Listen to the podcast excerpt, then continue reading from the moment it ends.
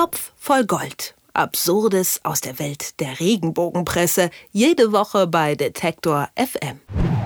Wahrscheinlich hat niemand so wirklich nicht mitbekommen, dass gestern die Fußball-WM gestartet ist in Russland. Mit einem ziemlich überraschenden 5 zu 0 für Russland sogar im Spiel gegen Saudi-Arabien. Die ganze Welt schaut dorthin und das ist natürlich auch an der Regenbogenpresse nicht vorbeigegangen.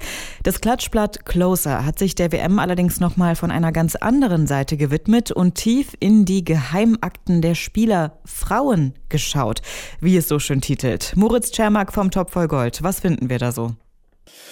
Äh, eine wilde Mixtur finden wir da vor allem ähm, von, von Geschichten, ja, wo man sagen kann, nun gut, äh, sollen sie drüber schreiben. Auf der anderen Seite sind dann aber auch so ein paar Geschichten dabei in diesem Sammelsurium, wo ich sagen würde, meine Güte, Leute, müsst ihr das wirklich irgendwie thematisieren? Das sind irgendwie relativ private Angelegenheiten und das dann als große Titelgeschichte, als die dunklen Geheimnisse der Spielerfrauen irgendwie einzuleiten und, und äh, anzukündigen. Das ist dann schon nicht mal mehr nur schlechter Geschmack, sondern irgendwie auch ähm, vielleicht persönlichkeitsrechtlich ein bisschen problematisch. Ich meine, das sind ja jetzt auch teilweise ziemlich krasse Thesen, die die Closer da aufstellt. Das ist die Rede von Magerwahn, Liebesverrat, Gerichtsstreit, Psychotherapie und das äh, in total geballter Ladung. Wie viel steckt denn jetzt tatsächlich dahinter? Wie viel muss man darauf geben? Ähm, was davon jetzt stimmt oder was nicht, ähm, das wage ich gar nicht zu beurteilen. Ich will hier nicht die, die gleiche Nummer machen wie die Close, aber ähm, vielleicht nochmal ganz kurz zurück zu dieser Zusammenstellung. Wie gesagt, angekündigt wird es mit den dunklen Geheimnissen und dann, naja, gibt's irgendwie so, so ein paar Geschichten, wo man auch so ein bisschen drüber lächeln kann. Vielleicht äh, Kati Hummels, also die Frau von Mats Hummels, bei der geht es halt um irgendwie so ein Shoppingwahn. Ähm, die Closer stellt das so ein bisschen dar, als sei das auch schon krankhaft, aber naja, die hat halt irgendwie ganz gut Kohle und kauft sich gern Taschen und eine teure Lederjacke.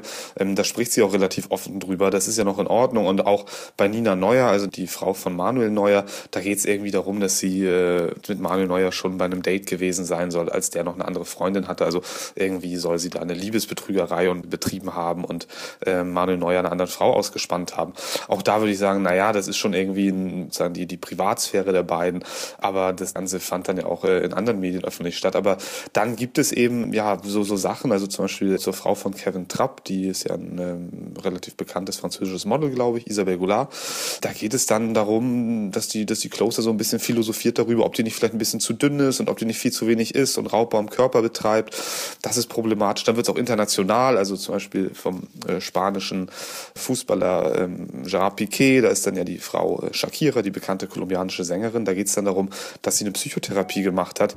Auch das ähm, macht sie zwar öffentlich, aber das dann als dunkle Geheimnisse zu bezeichnen, das ist irgendwie schon ein bisschen problematisch. Jetzt haben wir hier neun Spielerfrauen, glaube ich, und schon der Titel ist ja eigentlich ein bisschen anmaßend. Ne? Frauen, die halt mit Profifußballern zusammen sind, sind Spielerfrauen. Wieso interessieren sich denn scheinbar so viele Menschen für deren Leben? Wo liegt da die Faszination? Ja, das finde ich ist auch eine interessante Sache. Also es ist ja nicht nur ein Phänomen, das die Closer hier jetzt abbildet. Ähm, da kann man irgendwie vielleicht noch sagen, na gut, die Closer hat eine klare Zielgruppe. Das ist äh, übrigens so ein bisschen jünger als, als die Hefte, die wir sonst hier so besprechen. Also während ja irgendwie die, die Freizeitrevue oder die aktuelle und so weiter sich irgendwie an Frauen so ab, ab 50 ungefähr richtet, richtet sich die Closer an Frauen zwischen 20 und 49. So ist zumindest die offizielle Aus Aussage der Bauergruppe, äh, wo das Heft erscheint. Und ja gut, die, die sind natürlich in so einem ähnlichen Alter wie diese Spielerfrauen jetzt auch. Ähm, ich benutze jetzt auch schon diesen schrecklichen Begriff Spielerfrauen, dafür Entschuldigung.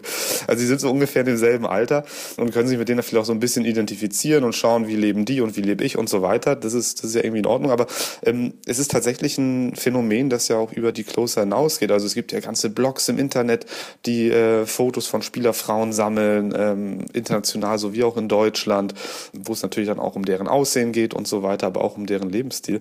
Ähm, das finde ich schon ganz interessant. Ähm, ich glaube, dass manche dieser sogenannten Spielerfrauen das auch ganz, ganz toll finden und manche, glaube ich, finden es dann auch ganz schrecklich, irgendwie nicht mehr so als eigenständiges Wesen gesehen zu werden, sondern irgendwie nur immer in Abhängigkeit ihres Mannes, der auf dem Fußballplatz steht. Das kann, glaube ich, auch ziemlich zermürbend sein. Die Klatschzeitung Closer hat passend zum WM-Start in den Geheimakten einiger Spielerfrauen gegraben, sagt sie, und einige ziemlich geschmacklose Stories aus dem Keller gekramt. Moritz Czermak vom Top voll Gold hat wie jede Woche ein bisschen mit uns aufgeräumt. Danke dafür, Moritz. Ich danke auch. Topf voll Gold. Absurdes aus der Welt der Regenbogenpresse. Jede Woche bei Detektor FM.